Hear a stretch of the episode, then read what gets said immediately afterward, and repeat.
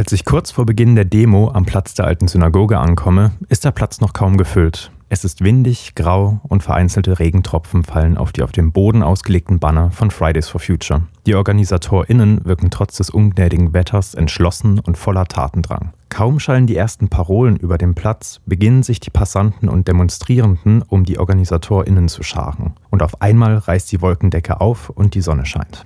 Da das Thema Utopien im Zentrum der Demonstration steht, frage ich einige Demonstrierende nach ihren ganz persönlichen Utopien. Wie sehen diese aus? Wie kann man die erreichen? Und vor allem, kann man diese Utopie in die Realität bringen? Ein immer wiederkehrendes Thema, das den Demonstrierenden unter den Nägeln zu brennen scheint, ist eine grünere und autofreiere Stadt. In Städten, dass es ruhig ist und wir viel mehr Grün haben, viel mehr bunt und dass es einfach Spaß macht, durch die Stadt zu laufen. Weniger Autos, mehr Platz für Fußgänger und weniger Asphalt, mehr Schatten, mehr Rücksicht auf Menschen, die sich nicht mit einem Auto fortbewegen. Fußgänger, Radfahrer, Rollerfahrer, Rollschuhfahrer, Skateboardfahrer, all die. Städte, die nicht verstopft sind von Autos, die stinken, sondern in denen man sich auch mit Kindern sicher bewegen kann auf dem Fahrrad oder zu Fuß und eine Welt, in der wir solidarisch zusammenleben, wo wir nicht permanent von einem schlechten Gewissen gequält werden, dass wir eigentlich auf Kosten anderer leben, dass wir den globalen Süden abgehängt oder hinter uns gelassen haben. Ich finde, es sollte weniger Parkplätze geben, stattdessen mehr Carsharing. Es sollte bessere Infrastruktur für Fahrradfahrer geben. Dann würden ganz viele Leute von selbst schon aufs Fahrrad umsteigen, zumindest in einer Stadt wie Freiburg.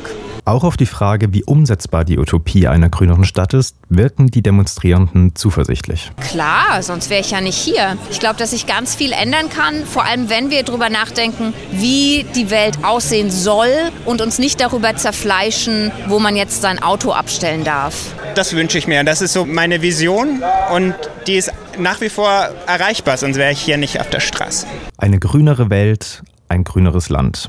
Zwei weitere Demonstrierende haben ganz konkrete Vorstellungen, wie dies zu erreichen ist. Ich würde sagen, vor allem Subventionen in alles, was fossile ist, in alles, was das fossile System und den fossilen Status quo weiterstützt, erstmal abschaffen und das Geld, was dadurch frei wird, in Nachhaltigkeit reinstecken. Das wäre ein erster großer Schritt. In meiner Utopie ist es vor allem wichtig, dass alle Menschen gleichberechtigt sind. Deswegen finde ich es auch immer wichtig zu betonen, dass wir eine sozial-ökologische Transformation wollen, dass wir keine sozialen sozialen Themen gegen ökologische Themen ausspielen wollen, sondern dass wir nur auch ökologisch nachhaltig sein können, wenn wir auch gleichzeitig versuchen, die Unterschiede zwischen arm und reich abzubauen, wenn wir versuchen, dass sowohl weiße Menschen als auch nicht weiße Menschen gleichberechtigt in unserer Gesellschaft existieren und leben können.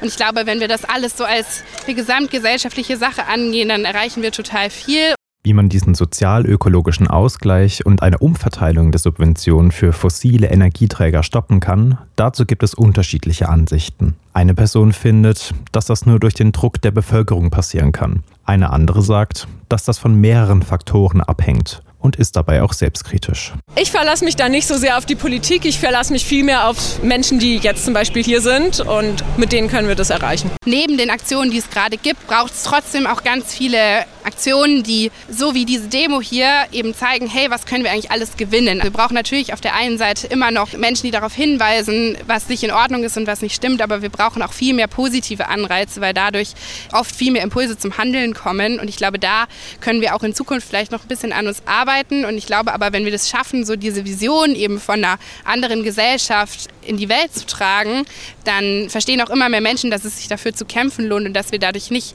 verzichten müssen und zurückstecken müssen, sondern dass wir dadurch ganz viel gewinnen können. Die Demonstration von Fridays for Future hat mir sehr viele Wünsche der Menschen nahegebracht.